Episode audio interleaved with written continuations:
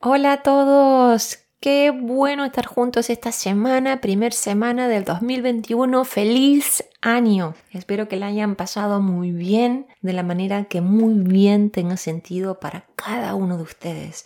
Y la verdad, también espero que este año empecemos con tranquilidad, explorando más nuestra interioridad, pausando y respetando lo que necesitamos y no tan dejándonos atropellar por la vida. Ese es mi deseo más grande para todos nosotros. Y este primer podcast del año quiero hablar sobre cómo hacemos cuando nuestros hijos o cuando niños sean eh, vecinos, sobrinos o alumnos recurren a nosotros con los sentimientos alborotados. ¿Y, cómo hacer para acompañarlos y morir en el intento? Entonces eh, voy a contarles una anécdota muy personal, esperando que a lo mejor los ayude a ustedes cuando los pequeñitos o los adolescentes o preadolescentes como mi hijo recurren en busca de ayuda y uno a veces no sabe qué hacer porque tienen preguntas que realmente nos ponen de frente a nuestros propios monstruos. Pero bueno, querer decir que hoy es el Día de los Reyes, es un día que en muchas partes del mundo no se festeja, por eso voy a explicar un poquito de qué se trata, pero comentar que en España y en varios países de Latinoamérica los Reyes pueden llegar a ser más importantes que Navidad. Los regalos más grandes, por ejemplo, los niños los reciben hoy. ¿De qué se trata Reyes? Los niños, la víspera de Reyes Magos, dejan sus zapatos debajo del árbol o al lado de la puerta para que luego los Reyes a la noche, cuando ellos duermen y vienen a visitarlos, les dejen el regalo ahí. Y también dejan un cuenco con césped y agua para que los camellos se hidraten y coman después de su largo viaje. Eh, ni decir ni, ni, aclarar que los niños se van a dormir súper ansiosos porque quieren recibir su regalo al otro día. Y en el caso de mis hijos, ellos ya saben la verdad sobre Papá Noel y los Reyes, pero tengo que decirles que aún así nos entregan una lista larguísima con lo que les gustaría que les regalásemos y nosotros luego con mi marido evaluamos qué les damos y qué no. Y la verdad que si todo esto igual me parece ridículo, no los quiero culpar porque yo hacía lo mismo aún siendo adolescente, es algo que tengo que trabajar yo. Y a pesar de todo el folclore, de este de decir, bueno, es la cultura, es la costumbre, ¿qué vamos a hacer? Me hace mucho ruido ya, me estoy poniendo muy minimalista y digo, ¿es necesario hacer tantos regalos? Sinceramente, y no lo estoy pensando desde lo económico, lo pienso en el sentido de la acumulación del pedir por el pedir mismo, la corrida de los padres que salimos a comprar o que pedimos online pero después de buscar y buscar el artículo específicamente detallado. Y a mí me encanta regalar, ¿eh? Yo soy una persona súper generosa y los que me conocen lo saben, pero lo que no me gusta es esto excesivo, es como ir a una fiesta y comer un poco de pastel y disfrutarlo y otra cosa es comer hasta que uno no dé más y tenga que desabrocharse el pantalón porque tiene la panza hinchada de tanto comer por el comer en sí, Pero a mí me resulta muy desconcertante y muy prescindible, sinceramente, todo este ajetreo y, como dije antes, el consumismo. Me genera, me choca, sinceramente. Y no soy la única. Y acá viene el tema de cómo acompañar a nuestros hijos cuando están pasando por un momento difícil o cuando están con los sentimientos alborotados. Eh, mi hijo está transcurriendo su preadolescencia. Eh, por momentos es un niño pequeño y los preparativos y las fiestas lo divierten muchísimo, pero él también empieza a tener sentimientos encontrados durante esta época. Ya no le encuentra el sentido a tanta parafernalia, más bien se deja arrastrar. Yo creo que un poco también le conviene porque así recibe los regalos. No le termina de cerrar. Y justamente por estos sentires tan desafiantes recurrió al ya clásico en mi familia, mamá podemos hablar. Es un momento en el cual vamos a un lugar tranquilo, sea con él o con mi hija, y hablamos de lo que les aqueja. Esta semana empezó él, pero luego siguió mi hija. El caso es que pobre necesitaba sacar algo de su pecho y por supuesto ahí fui yo a intentar reconfortarlo. Y lo que les voy a contar espero que los ayude a todos cuando un niño, niña, un adolescente recurre a ustedes en busca de alivio. Espero que mediante esta experiencia personal pueda ayudar a otros. Pero bueno, entonces vino mi hijo a pedirme ayuda, se sentía mal y me miró, me preguntó muy triste, mamá, ¿por qué estoy triste? ¿Por qué me siento así? ¿Qué significa? Yo, después de tanto estudiar estos temas, aprendí que la mente ansiosa siempre racionaliza todo y busca una respuesta mental a todo lo que lo hace infeliz o incomoda. Por eso intenté, y les propongo que hagan lo mismo ustedes, que lo primero que él haga fuera salir de la mente y conectar con su cuerpo. Y, le pregunté dónde sentía su malestar. bueno, vamos a dejar la mente, dónde sientes tu malestar, en la cabeza, en el pecho, la garganta, en la base de la garganta, en, en la panza, ¿dónde? Cuéntame. Me dijo. Entonces lo invité a que respiremos juntos profundamente para que se calme, inhalando y exhalando largo hasta vaciar los pulmones y le mandamos mucho amor a la parte del cuerpo que él me dijo que le dolía en respuesta a esa desazón emocional. Esto nos permitió sinceramente ponernos en contacto con el momento presente y abrir un espacio para explorar. Por eso les digo, si tienen un niño o una niña o, un adolescente o preadolescente como mi hijo que no está pasándola bien o que está enojado o frustrado, lo primero que creo que ayuda es sacarlos del estado mental y preguntarles dónde lo sienten en el cuerpo, porque eso los conecta con el aquí y el ahora que es tan importante. A nosotros esto nos, nos permitió ponernos en contacto con el momento presente y se abrió un espacio enorme para explorar con más templanza.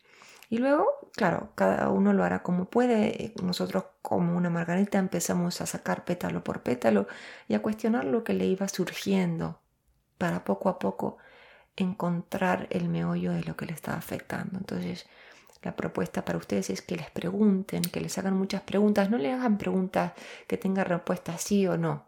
Por ejemplo, ¿estás triste porque viste una película que no te gustó? Entonces el niño solo va a tener para decir sí o no. O estás triste porque la abuelita este año no está. El niño va a decir sí o no. Si, no, preguntas abiertas. ¿Qué te hace sentir este dolor en la panza? ¿Qué, ¿Qué fue lo que lo generó? Contame un poquito más de eso, me interesa.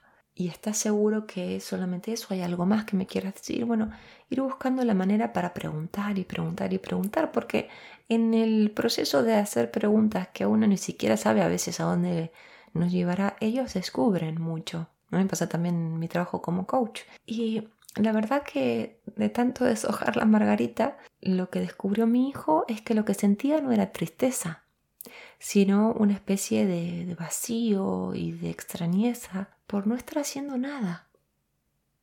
Y, esto es lo que quiero decir también con el tema de las fiestas, es que tanto alboroto, tantos planes con amigos, tantos regalos, tantos estímulos de la afuera, cuando mi hijo paró, ¿qué hizo? Culpó a la tristeza porque se sentía aburrido, porque no tenía nada que hacer. Bueno, hablamos del tema, de, de, lo maravilloso que puede ser pausar y no tener nada que hacer, incluso lo bueno que es aburrirse, porque es el momento donde uno es más creativo. Y que al contrario está bien, al contrario está bien, desafiamos todo eso. Escuché un suspiro de alivio en él, porque claro, cuando él me dijo me siento triste, habrá pensado que, que le pasaba algo malo, ¿no? Y por eso creo que la cultura es tan dañina, porque nos vende que por ser las fiestas tenemos que estar siempre con una sonrisa de oreja a oreja, porque si no algo anda mal. Cuando mi hijo se calmó, hablamos de todo lo que les dije, de la importancia de buscar en la riqueza dentro nuestro, nuestro mundo interno. Le propuse que él bucee por ahí también, que disfrute de los momentos de sosiego, de los momentos de austeridad, de los momentos de descanso. Horas más tarde tenía que salir, así que salí un minuto, vuelvo a casa y mi hija, que es la más pragmática, la guerrera, la alegre, me mira con los ojos hinchados y empañados y me dice, mamá, podemos hablar. Lo mismo que mi hijo, porque bueno, es como la frase que tienen los dos para ir a algún lugar tranquilo, como les decía, y hurgar. Y me mostró el álbum de fotos que estaba mirando, donde se la veía a ella y a mi hijo cuando eran chiquititos.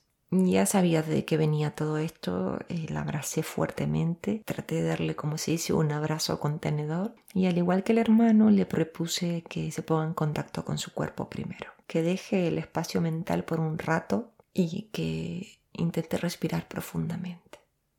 Cuando estaba más relajada le pregunté, ¿por qué te parece que lloras? Le pedí que me cuente cómo podía lo que le pasaba porque ella es más chica, ¿no? Y entonces me dice, eh, mamá, es que ahora tengo que estudiar. Extraño cuando era pequeña y solo jugaba. Ahora sé todo. Y yo pensaba, claro, ahora sabes quién es Papá Noel, sabes quiénes somos los Reyes Magos, bueno. Y me dice, me agrega, hasta sé que existe la muerte.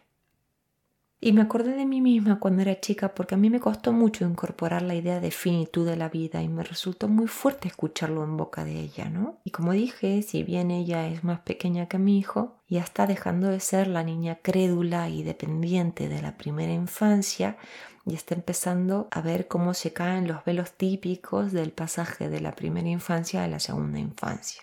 Bueno, hablamos mucho de lo que sigue haciendo la feliz. Yo, como, al igual que mi hijo, el proceso que los invito a hacer con los niños o adolescentes que recurran a ustedes es el mismo. Es primero conectar con el cuerpo, reconocer en qué parte del cuerpo sienten la incomodidad, respirar profundamente, mandarle amor a ese lugar y cuando estén tranquilos empezar a hacer preguntas abiertas investigando juntos de dónde sale todo eso, porque a veces no tiene mucho que ver con lo que ellos piensan porque lo leen muy literal a lo que les pasa. Entonces hay que ayudarlos a ver, ir un poquito más a lo profundo, ¿no? Entonces, bueno, le pregunté a mi hija qué es lo que todavía la sigue haciendo feliz, le pedí que me cuente cómo se sentía con el cole, que a medida que va creciendo se está poniendo más difícil el colegio. Le pregunté que la hace sentir fuerte en el día a día. Hablamos también de muchas cosas, ¿no? Como con cada pérdida hay un nacimiento. Y llegamos a la conclusión que si bien ella ya pasó la etapa donde lo único que hacía era jugar y jugar y jugar con las muñecas y los juegos de mesa y con los amiguitos, ahora empezó a jugar con otras cosas, con libros, con letras, con matemáticas, tiene otros tipos de juegos, otros tipos de entretenimiento. Y le conté cómo en mi experiencia, y creo que en la de todos, resistir el dolor solo lo incrementa. Porque ella cuando me preguntó si podíamos hablar y tenía los ojos llenos de, lágrimas y estaba mirando las fotos, era un poco como diciendo, mamá, ¿qué está pasando?